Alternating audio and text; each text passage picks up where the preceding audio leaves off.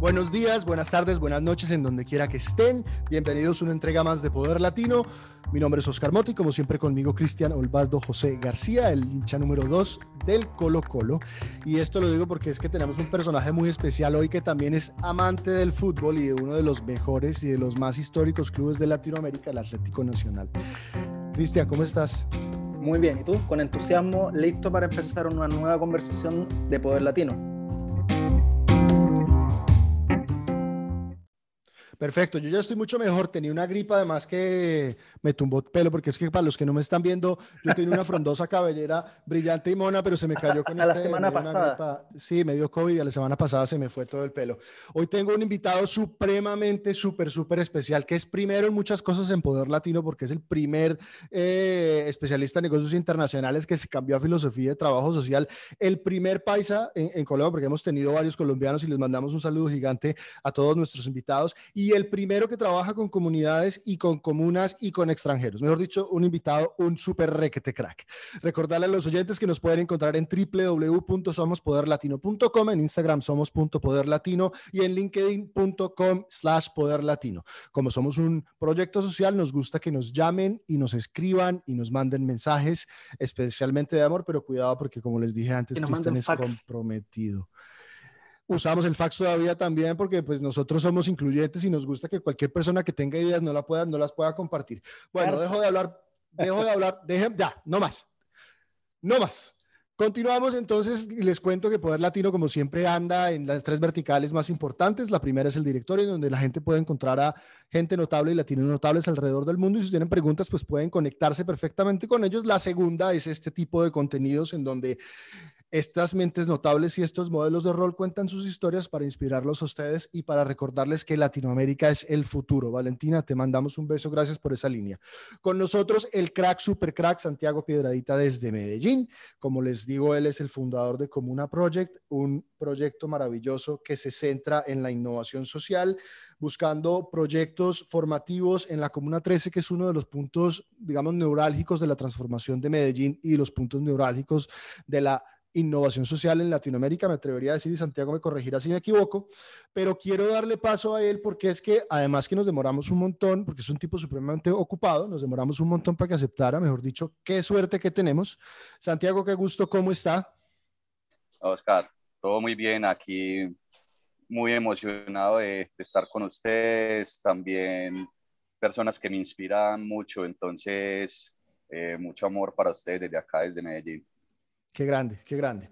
Santiago, arrancamos y, porque es que yo no quiero perder, no quiero, no quiero perder un solo segundo. Cuéntenos de dónde es Santiago Piedradita, de dónde sale y para dónde va.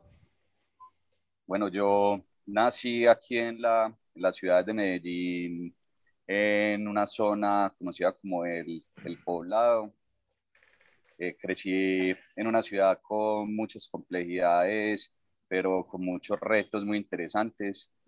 Em, me formé en negocios internacionales, siguiendo un poco la, la línea que, que, me pedía la familia, un poco siguiendo el destino, pero siempre fui un apasionado por, por los retos sociales y siempre los vi y los analicé desde el punto filosófico, que es mi pasión. Eh, hace unos 10 años eh, es paradójico porque crecí en una ciudad conocida por la violencia y que no, no se puede negar que mm. todavía tiene muchos focos de violencia. Y hace unos 10 años eh, estuve en la, en la primera balacera, como le decimos nosotros acá en Medellín, en uno de los barrios visitando a un amigo y eso me, me, planteó muchas cosas porque en el centro de lo que estaba pasando yo, yo le decía a mi amigo que también trabaja conmigo en la fundación, como que, qué podemos hacer. Y de ahí él estaba en Pereira, no, no, no pudimos hacer mucho más, Pereira es otra ciudad. Y yo empecé a pensar mucho con, con mi compañera, como qué podíamos nosotros hacer para, para cambiar esas dinámicas que nosotros tenemos en los barrios. Y me puso la vida una, una persona muy interesante al frente, también un líder me dijo, lo único que nosotros podemos hacer es seguir trabajando para que los muchachos que vienen atrás o las nuevas generaciones o incluso la generación de nosotros tenga oportunidades. De ahí mm. todo, se me, todo me cambió y empezamos con como una proyecto a plantearnos, bueno, eh, hay momentos de, de, paz y hay momentos de tensión. Nosotros estamos en, en, los momentos de, de, paz y construimos esa ahí. Contame. Santiago, mira, eh, para, tenemos la suerte de que gente de muchas partes no, nos escucha. Eh, quería, quería entender un poco más sobre Medellín. Eh, Medellín yo lo conocí porque entiendo que tiene uno, de los mejores sistemas de transporte de, de, la región de Sudamérica, de Latinoamérica. Eh, después por el reggaetón también se, se ha vuelto de cierta manera popular. Sí, pero, pero si nos puedes contar un poco... Bueno, no sé, eso es lo que quiero entender y quiero entender también por qué Medellín era un punto como conflictivo, peligroso, por lo que tú nos estás contando. ¿Qué pasaba? Entiendo que es una de las ciudades más importantes de Colombia, pero para la gente que no está en Colombia, como yo, que no he tenido la, la, suerte de visitar Medellín, si nos puedes contar un poco más de la ciudad. claro que sí. Para que entiendan, es una ciudad muy típica o tradicional de las ciudades latinoamericanas, donde hay gran cantidad de, de pobreza y una desigualdad enorme. ¿Qué sucedió acá? Que en los años 80 y 90 la, la ciudad empezó a crecer mucho en el tema industrial, pero algo que es conocido por todos, también muchos dineros ilegales. Pero eso generó unas brechas mucho más grandes, donde la verdad se volvió una bomba de tiempo que, que estalló y nos convirtió en, en, la ciudad más peligrosa del mundo en, en los años 90, del 90 al 94, nosotros estábamos por encima de cualquier ciudad en homicidios, estábamos por encima de cualquier ciudad en, en Latinoamérica en temas de terrorismo. ¿Y qué pasó con Medellín? En este momento es un referente porque ya ni siquiera estamos en el top 50 de las ciudades más peligrosas del mundo. Y aquí lo que se hizo fue que se combinó algo que tenemos nosotros en la ciudad es que nosotros toda la vida hemos estado sumamente orgullosos del lugar donde nacimos y, eh, digámoslo, la, la, la raza que, que, corre por nuestras venas. Y que lo que hay detrás de eso es, es una profunda, profunda, unas profundas ganas, diría yo más bien, de, de salir adelante. Y eso es lo que hemos tenido nosotros en Medellín. Y no nos quedamos con, con ese pasado. Por eso ahora somos un referente, porque no, no solamente estamos personas como nosotros eh, pensando ideas innovadoras de cómo solucionar problemáticas sociales, sino que lo que pasó en Medellín fue que en, en el 2004 se empezó a plantear una nueva ciudad y se empezó a plantear una nueva ciudad en lo que tú decías, que somos conocidos por nuestro transporte público, pero es que absolutamente todo aquí ya se piensa desde el tema de inclusión. Acá se, se explotó una idea que, que, se venía explorando alrededor del mundo en el tema de urbanismo que se llama acupuntura urbana. Para los que no saben qué es acupuntura urbana, se los explico rápidamente. Piensen acupuntura, un cuerpo, diferentes puntos de color, eh, de dolor, donde se empiezan a conectar todas las energías del, del organismo. Se piensa la ciudad, la ciudad como un organismo vivo y se empezaron a mirar cuáles eran los puntos de dolor que habían alrededor de la ciudad. Por ejemplo, donde nosotros estamos, que es como una, eh, como una 13, era los lugares más violentos, pero había como una 1, como una 5, y se empezaron a poner puntos ahí, pero ¿cuáles eran esos puntos? Eran o líneas de cable, o bibliotecas, o centros culturales, todo pensado en el tema de educación, pero todo conectado con programas sociales. Esa es la acupuntura urbana y esa fue la fórmula un poco de Medellín, que fue incluir, incluir a historia, la historia de Medellín y la historia de la región es una cosa interesantísima y hay un montón de personas, sobre todo los paisas, que consideran que la capital de Colombia debe haber sido Medellín y no Bogotá y tienen razones y yo estoy muy de acuerdo con muchas cosas. Para los que no saben la historia de la región, porque mi mamá también es paisa, digamos, en el gran Antioquia, en el gran mundo paisa, mi mamá es caldense, eh, que también todos tenemos esa misma, tenemos esa misma línea genética. Los colonos que llegaron a esas tierras, Cristian, la, la geografía incentivó mucho la recursividad y la inventiva de estas personas, porque colonizar esas tierras era prácticamente imposible, piensa tú, hace 200 años. Esa es la línea genética, esa es la línea de sangre que llevan los paisas y, el resultado pues es lo que está diciendo Santiago. A la pregunta que me lleva eh, luego Santiago, que es, eh, ¿qué personas lo empujaron hacia, hacia esa educación que escogió, hacia esa decisión que tomó? ¿Quién lo inspiró para... Y, y si puedo complementar la pregunta de Oscar en esos años formativos, simple curiosidad, pero ¿cómo fue crecer en la ciudad más peligrosa del mundo en los 90 y qué personas te formaron? Disculpa, Oscar, era para complementar. Perfecto, no, no, no, perfecto, ahí estamos. No, claro que sí. Para todo eso tengo que empezar con, con que estudié, yo estudié en el Colegio Benedictino de acá de la ciudad y tuve la suerte de que en nuestro colegio el centro de la educación estaba basada en la literatura el rector era el profesor de español y así. Entonces, ¿quiénes me marcaron a mí? Pues en, esa época donde nosotros estábamos rodeados de, mafia, porque no, no solamente era crecer en la ciudad más peligrosa, sino crecer con unos modelos sumamente confusos, donde la sociedad estaba admirando era al mafioso y en, el caso de, de, Santiago joven y Santiago adolescente era admirar a, a los hijos de, de la mafia pues yo tuve la, la, fortuna de que di con unos profesores que me pusieron unos libros muy interesantes. Yo les tengo que decir que a mí me cambió mi forma de pensar completamente García Márquez, porque era mi ídolo de esa época. Y no solamente era por su inventiva, sino también por lo que estaba relatando y era otra realidad lo que yo estaba viendo donde, donde yo crecí, donde los ídolos no eran estos, estos personajes que, incluso no, la verdad no tengo ninguna crítica hacia ellos porque cuando tú estás trabajando, sobre todo en el tema social, empiezas a entender de que, de que tú no puedes juzgar ni al asesino, ni puedes juzgar al mafioso, ni puedes juzgar a ninguno. Yo creo que el único que yo juzgaría sería el corrupto.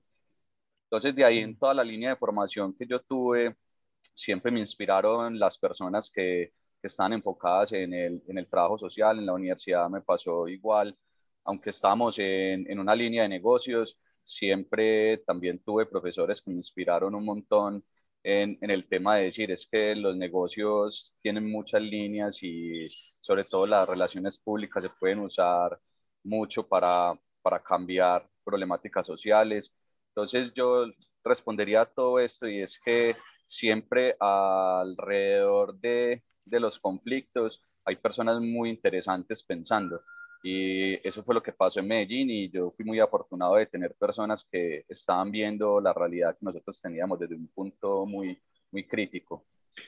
Y Santiago, cuando, cuando entraste a la universidad, eh, ya egresado, disfrutaste la carrera, es lo que, lo que mencionaste ahora de, de cómo, entre comillas, infiltrarse en el mundo empresarial para de ahí generar el cambio. No sé si recuerdas, Oscar, fue lo que comentó Rosario en algún momento, también de Colombia. Lo comentó Rosario, lo comentó Carlos, y sí, es interesantísimo ese concepto. Entonces, yo quería entender un poco dos cosas. Por un lado, cómo fue entrar al mundo laboral. ¿Tenías sintonía con lo que estudiaste? ¿Te gustaba? ¿O sentías que era como un trampolín para hacer lo que realmente querías? ¿Y cómo empezaste a entrar en esta vertiente de la filosofía que parece que, que va corriendo de manera, de manera paralela con tu, con tu vida.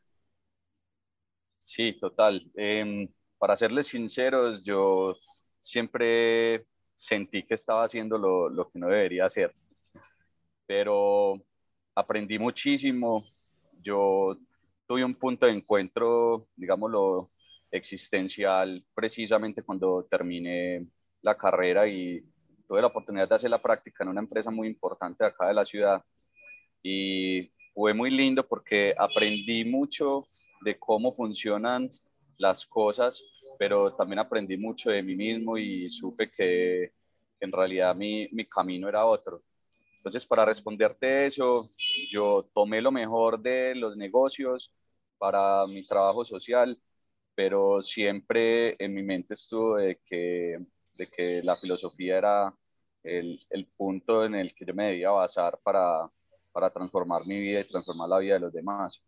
Entonces, digamos lo que se, se ayudaban las dos vertientes, pero, pero siempre hubo algo adentro que me dijo, no, lo tuyo es la filosofía y ponerla en práctica. ¿Y cómo se hace dinero con eso? ¿Encontraste algún tipo de conflicto entre lo que querías hacer y lo que te inspiraba versus el mundo empresarial, que en el fondo te pagaba un sueldo a fin de mes. ¿Cómo fue cómo lidiar con ese, con ese conflicto quizás interno? ¿Te costó? Claro, sabes que ese es el dilema de todas las organizaciones sociales. Eh, obviamente me costó mucho y le dimos demasiadas vueltas a, a lo que hacíamos. Nosotros empezamos como fundación porque teníamos los, los fondos para hacerlo entonces en ese momento, digámoslo, era más de, de management, entonces no, no, sentía tanto el conflicto, pero cuando llegó el punto de decir, bueno, es que una fundación sí tiene que pensar como una empresa porque yo tengo que vivir de esto y todas las personas que están conmigo tienen que vivir de esto.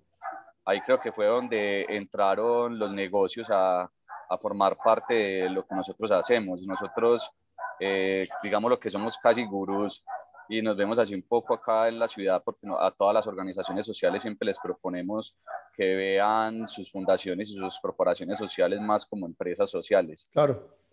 Entonces, eh, ahí es donde nosotros empezamos a buscar cuál era nuestra línea de negocio, primero que todo, porque creemos que todas las organizaciones sociales tenemos alguna línea de negocio. En el caso de nosotros, nosotros tenemos el diagnóstico impacto nosotros hacemos diagnósticos e impactos de diferentes proyectos sociales y con eso patrocinamos nuestro, nuestro proyecto.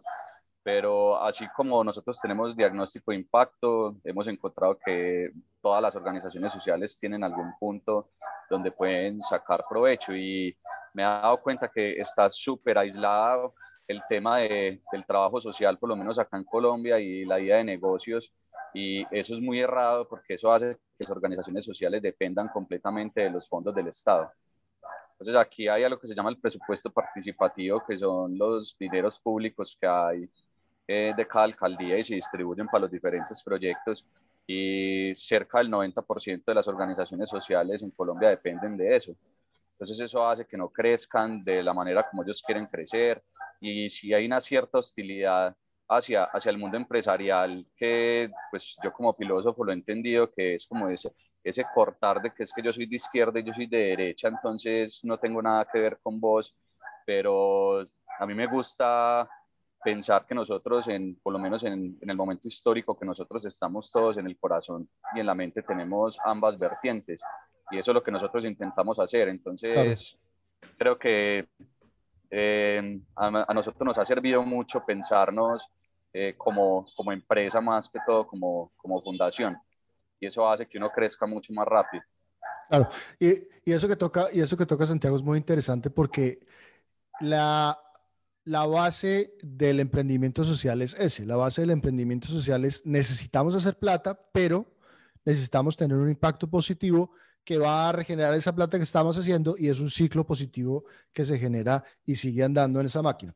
Hablando de eso, metámonos con Santiago del emprendedor social y hablemos un poco de la historia de cómo nace como una project específicamente como negocio, porque como negocio social, digámoslo, porque hay una historia, digamos, hay un, hay un spark uh, para como una project cuando Santiago dice, hombre, tenemos que hacer algo en este espacio importantísimo, que hay un espacio gigante en donde tenemos un espacio de oportunidad.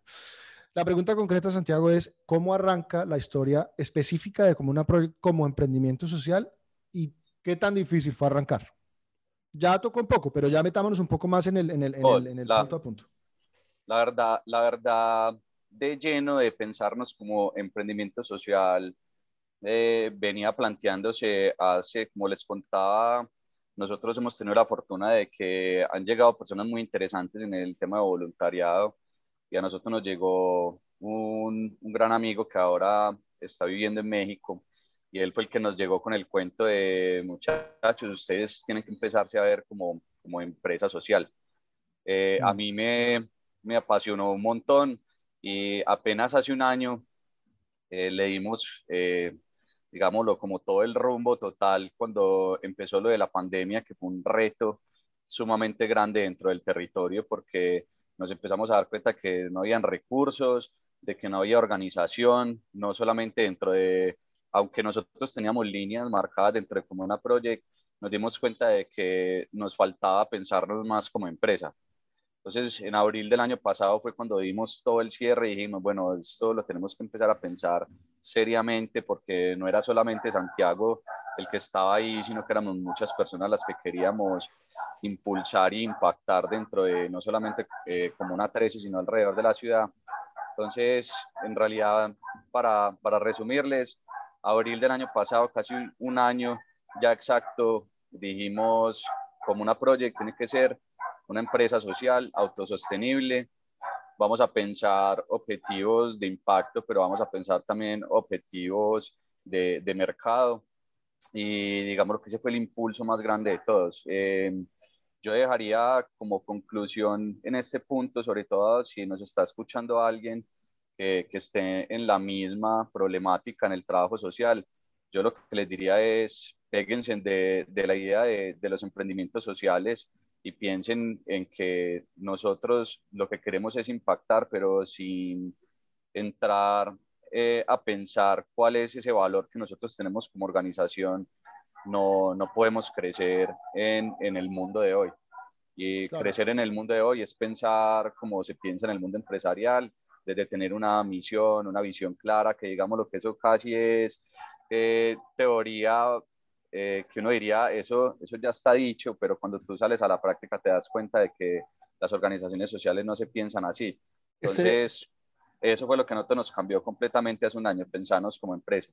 Pienso que ese es un punto clave el que tocas, porque, por ejemplo, es como lo que pasa en el teatro, ¿no? Los actores de teatro no quieren ir a la televisión porque es como venderse. Y quizás muchas empresas muchas empresas de carácter social no quieren hablar de, de, de ¿cómo se dice?, del dinero que van a hacer porque en el fondo es como ir en contra de los principios que, que, que, los, que los crearon.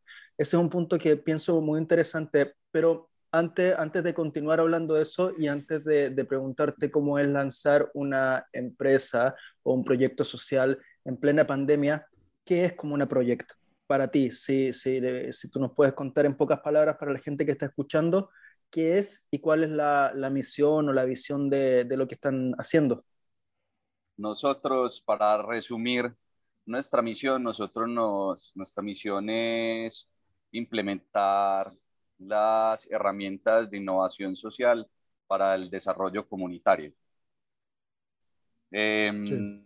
Nosotros creemos que poner diferentes semillas de, de centros de innovación alrededor de la ciudad donde la misma comunidad sea la que tome las decisiones, puede acelerar el desarrollo de las comunidades eh, a un nivel que nos está dando ahora, donde, como les venía diciendo, lo mismo que pasa con las organizaciones sociales, pasa en los territorios, hay una dependencia total del Estado para la transformación.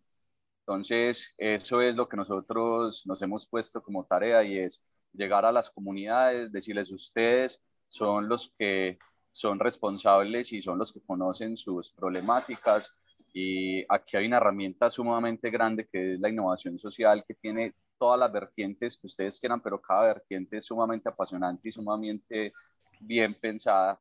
Entonces, eso es lo que nosotros nos, nos hemos planteado y esperamos, ojalá poder estar en Chile y ojalá poder eh, decirle a Oscar, hermano, en unos meses estoy por allá en Bucaramanga poniendo, poniendo centros de innovación en, en los territorios más abandonados. Oh, Santiago, y en Bolivia, en Paraguay, en Chile, en Brasil, en la Guyana, en México, en donde, en donde se necesite sembrar esa semilla de innovación y de co-creación y para eso está Poder Latino, para que lo escuchen usted, para darle una plataforma a Comuna Project y darle una plataforma al corazón del emprendimiento social en decir, nosotros diagnosticamos los problemas, nosotros le damos educación a la gente en inglés, en turismo, en artes, en, en, en computadores, en gastronomía, en soberanía alimentaria, en, en emprendimiento para que ellos puedan ser productivos y entiendan que la productividad es importante y separarse, digamos, de de, de, las realidades y de muchas veces los juicios que nosotros mismos hacemos hablando desde el privilegio sin entender las realidades internas de, de las comunidades, que de eso sufrimos mucho nosotros en Latinoamérica eh, y, y, y, está esa frase importante es que el privilegio no te nuble la empatía. Que está asociada al feminismo, que está asociada a, las chicas del pro-choice, que está asociada a otros proyectos, pero digamos que tiene un enfoque muchísimo más, muchísimo más amplio y muchísimo más incluyente. Hablando de esto, a mí me parece que como una project tiene proyección global, sin duda. Y esto usted lo puede perfectamente aplicar en Kenia, en Ruanda, en Indonesia, inclusive en Tasmania, si quiere. Entonces, metámonos un poquito con la idea del roadmap. No sé si es muy temprano para hablarle de eso, pero a nosotros nos interesa mucho lo que le estoy diciendo, darle una plataforma, porque es que ojalá, este, ojalá que uno de nuestros oyentes diga, oiga, mire, yo tengo algo que puede abrirle la puerta a Santiago a Comuna Project en otro territorio. Comuna Project tiene proyección global, pero es la, es la intención quedarse en Medellín primero y fortalecer o están buscando ustedes si tienen un roadmap más claro en Colombia, en Latinoamérica, en el mundo? Bueno, la verdad es que nosotros cuando planteamos nuestra, nuestra visión como, como fundación o como empresa social, nos, nos dimos cuenta que nosotros no nos podemos quedar acá en, en Medellín porque tenemos una fortaleza muy grande y es que nuestro trabajo, sobre todo en el tema de diagnóstico, comparado con los diagnósticos que, que encontramos, es, es, muy importante. Eh, me explico, nosotros hacemos diagnósticos de territorios en, en un mes, cuando diagnósticos de territorios se demoran muchísimo más y casi que al 10% del precio que normalmente se, se encuentra para hacer diagnósticos. Por eso entonces nosotros hemos pensado que definitivamente nosotros lo que queremos es armar una red donde todas las personas que estén trabajando dentro de comunidades puedan aprovechar lo que nosotros hemos hecho acá y obviamente nosotros también nutrirnos de todas esas redes que hay alrededor del mundo. Entonces, para responderte, definitivamente una Project se plantea como una organización, ojalá eh, que pueda estar en los próximos cinco años en diferentes puntos de Latinoamérica. Y Santiago, ¿cuál es, cómo, a ver, cómo si empezamos a hablar un poco de la parte de cómo pretenden, cómo pretenden llegar ahí? ¿Cómo se monetiza un proyecto así? Em, ¿Cómo, cómo se, se, arma un modelo de negocio? Eh, si nos puedes contar un poco mm. cómo, cómo una está pensando en escalar generar ingresos a la vez. Vi que tienen una serie de alianzas. Si nos podrías contar un poco cómo una empresa social o un proyecto social, como, como tú piensas que, es correcto llamarlo, puede ser dinero, puede pagar sueldos que sean eh, dignos, puede contratar gente y tener impacto. Em, precisamente nosotros partimos de, de algo básico que es el jobs to be done. Y en el Jobs to be Done, nosotros encontramos de que nosotros como, como fundación teníamos una necesidad muy grande y era eh, la medición de impacto. ¿Por qué? Porque para tú poder visualizar tu proyecto necesitas medir impacto y necesitas saber cómo medirlo. Pero a la vez también necesitas un respaldo del por qué. Ahí fue donde nosotros encontramos una necesidad sumamente grande dentro de toda la hermandad de los que estamos pensando en impacto. Y es, bueno, hay organizaciones muy grandes que tienen su departamento de impacto, tienen su departamento de diagnóstico, pero la realidad es que la mayoría de los que trabajamos en territorios eh, vulnerables y sobre todo todos esos emprendimientos sociales, esas fundaciones que salen desde el territorio, son son organizaciones que no tienen los recursos y a veces ni siquiera el conocimiento para poder medir su, su trabajo y poder justificarlo. Esa es la forma como nosotros monetizamos nuestro trabajo, partiendo de algo que sabemos que todas las organizaciones sociales necesitamos y creemos firmemente que nosotros podemos visualizar cualquier trabajo y hacerlo rentable también por medio de la visualización. Entonces, nosotros cómo actuamos? Nosotros actuamos como cualquier firma consultora. Si tú tienes tu proyecto social en Kenia, en un pequeño pueblo, nosotros a ti no te vamos a pedir dinero porque entendemos que nosotros todos trabajamos con las uñas, como se dice, pero lo que nosotros hacemos es, mira, nosotros ponemos todo esto que nosotros tenemos es un conocimiento profundo de cómo se mide el impacto, pero también cómo se sustenta desde una base diagnóstica. Nosotros te visualizamos en los puntos que hay que visualizarte. Sobre todo ahorita hay un, hay un punto que, que, creo que nos hermana a todos alrededor del mundo, que son los objetivos de desarrollo sostenible. Y cuando tú mides tu impacto enlazado en objetivos de desarrollo sostenible, ahí es cuando encuentras recursos casi inagotables. Y lo diría así porque cuando tú te das cuenta de la cantidad de recursos que se ofrecen acá en Colombia y la cantidad de recursos que se quedan estancados porque nadie se postula, eh, ahí es donde está la oportunidad. Ahí es donde está la oportunidad para todos los que trabajamos el tema social y nosotros, ¿qué es lo que hacemos? Nosotros vamos, hacemos lo nuestro, pero queremos dejar la semilla para que esta persona en Kenia luego pueda llegar y decir, listo, nosotros ya tenemos una base diagnóstica, sabemos cómo hacer diagnósticos, vamos a hacer diagnósticos aquí, allá y allá y allá y allá y allá. Entonces, no sé si entienden un poco cuál es la, la, la dinámica de lo que nosotros hacemos, pero simplemente es, nosotros hacemos diagnósticos, hacemos medición de impacto, esa es nuestra línea, pero creemos también firmemente que esa es nuestra forma de impactar de una forma más acelerada y mucho más grande, porque no es solamente impactar nuestro territorio aquí en Comuna 13, sino si nosotros llegamos a Kenia y estamos visualizando ese proyecto, ya nuestro impacto no son las 5.000, 10.000 personas que estamos impactando acá, sino las 5.000, 10.000 personas que están impactando en Kenia y luego las 5.000, 10.000 que están impactando el en el territorio que nosotros vamos en Bogotá. Nosotros ahorita estamos regándonos a, a, en, a nivel Colombia y yo les planteaba eso a los de mi equipo, les decía, es que no es estar nosotros en el territorio, porque es que ya está el actor dentro del territorio que sabe qué pasa en el territorio, está actuando en su territorio, pero lo único que le faltaba era ese puntico de alguien que dijera, mira, es que vos estás haciendo las cosas muy bien, estás impactando, pero necesitas mostrarle esto al mundo. Y eso es un poco lo que ustedes hacen también.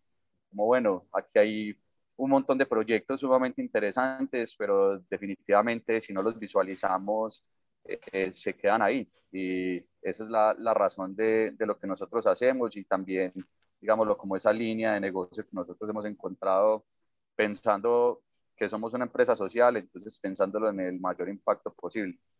Claro. Y yo meto aquí la cucharada también para recordarle a los oyentes que nos pueden encontrar en www.somospoderlatino.com, en donde pueden encontrar esos modelos de rol y esos, latinos notables de los que habla Santiago desde Medellín. Eh, en Instagram estamos en somos.poderlatino y en linkedin.com slash poderlatino.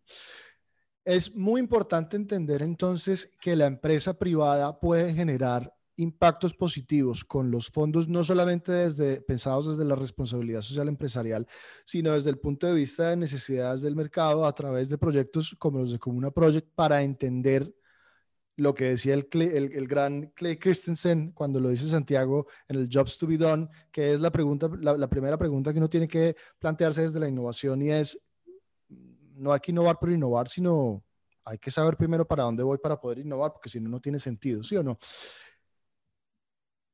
¿Cuál es el diagnóstico entonces que se hace desde la perspectiva de innovador social y emprendedor social de otros proyectos que conozca y pueda recomendar no solamente en Colombia, en Latinoamérica? ¿Qué nos falta como latinos para poder empujar la innovación social?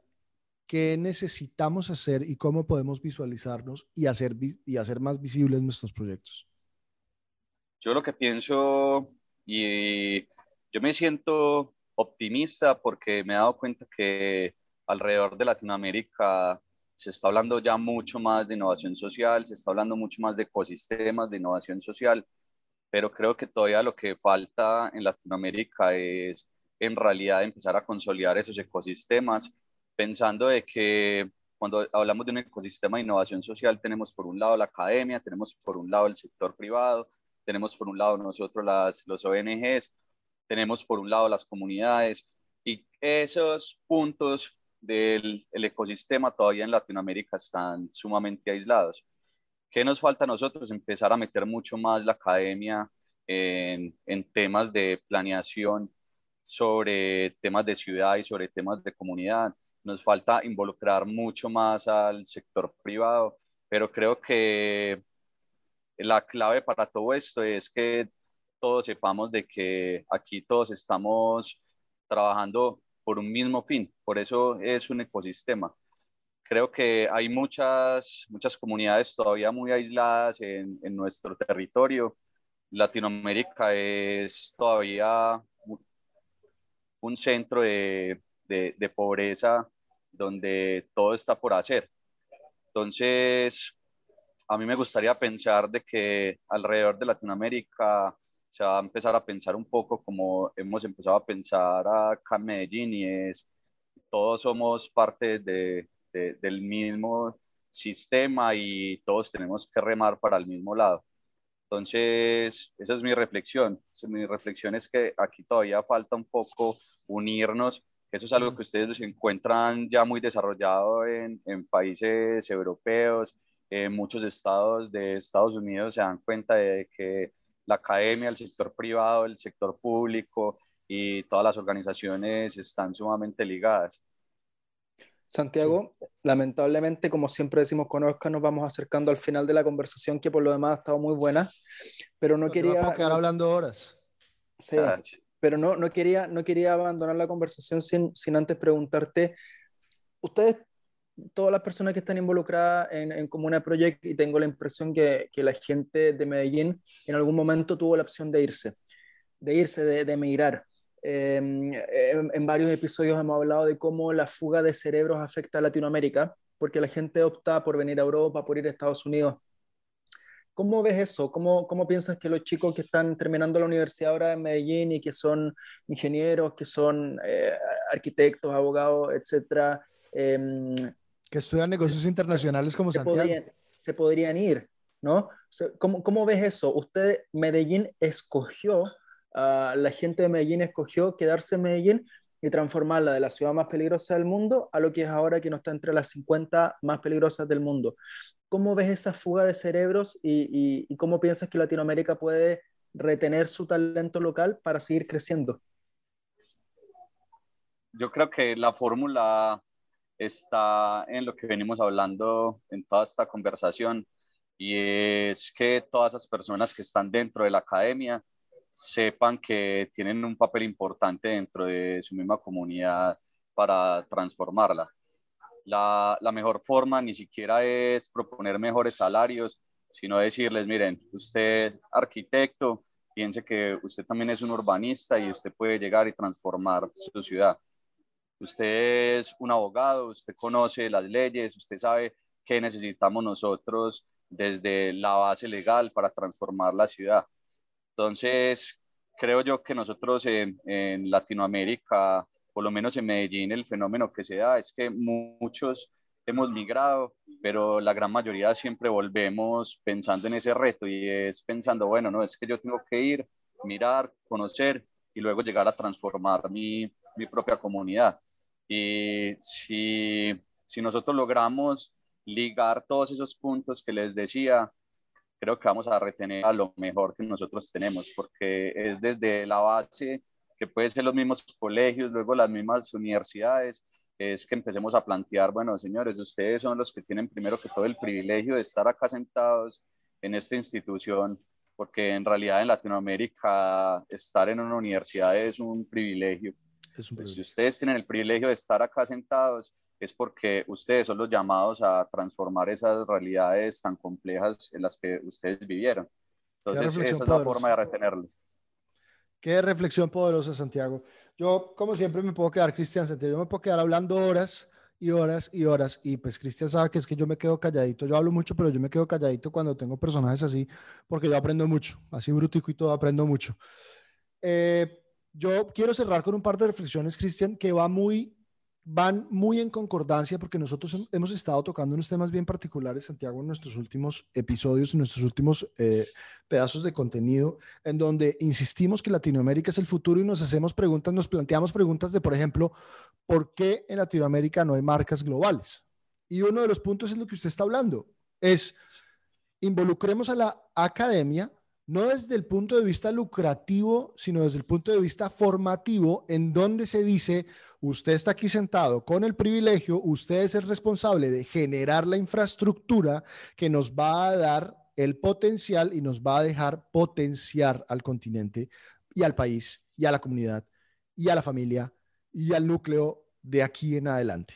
Y eso es lo que quiere buscar Poder Latino, es conectar neurálgicamente a estos modelos de rol como Santiago Piedradita, como Rosario Casas, como Carlos Sierra, como Nicolás Buenaventura, como gente que está regada por todo el mundo, que si tú te fijas, Cristian, el patrón que tiene Poder Latino es precisamente esto. Y qué reflexión poderosa, Santiago, y le agradezco mucho. Y es, hay que involucrarse más de lleno, no necesariamente pensando desde la plata, pero conectando y co-creando conocimiento, conectando y co-creando infraestructura y conectando y creyendo realmente que Latinoamérica es el futuro. Como siempre, yo me voy, Cris, con mis dos preguntas maravillosas que me fascinan. Yo le hago dos preguntas a mi invitado para cerrar, que, que las voy a transformar un poquito también para Comuna Project. Y es, Santi, ¿el emprendedor social nace o se hace? Se hace, definitivamente. Sí, la, la misma complejidad de la que te hace decir, aquí es donde, donde puedo explotar todo mi potencial. Maravilloso. Y la segunda es, desde, desde Medallo, y, me puedes ir aguardiente en si quiere con toda tranquilidad, pero ¿qué marca latina, Colombia, mexicana, brasilera, lo que sea, qué marca latina admira y consume? La que más admiro se llama Fundación Mi Sangre. Eh, fundación Mi Sangre, la fundación del cantante Juanes, y la verdad es de las organizaciones que más me inspiran a mí en mi trabajo. Es un grande, es un grande y es, y es, uno, y es uno de esos personajes que ha utilizado su plataforma realmente para hacer bien y ha utilizado su plataforma para inspirar realmente. Recordarle a los oyentes que pueden encontrar a Santiago Piedraíta en Instagram en arroba comuna project y su página es www.comunaproject.org. Si quieren donar, pueden donar. Ellos ahí tienen un link bien grande que dice dona, porque lo, vamos a, poner también. Lo vamos a poner eh, en, en, en, todas nuestras plataformas eh, para empujar, porque es que nuestro deseo es que proyectos de innovación y laboratorios de creación de conocimiento prosperen y sean prósperos.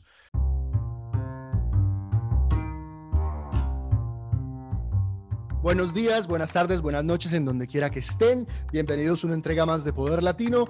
Mi nombre es Oscar Motti, como siempre conmigo Cristian Olvasdo José García, el hincha número 2 del Colo Colo. Y esto lo digo porque es que tenemos un personaje muy especial hoy que también es amante del fútbol y de uno de los mejores y de los más históricos clubes de Latinoamérica, el Atlético Nacional. Cristian, ¿cómo estás? Muy bien, ¿y tú? Con entusiasmo, listo para empezar una nueva conversación de Poder Latino.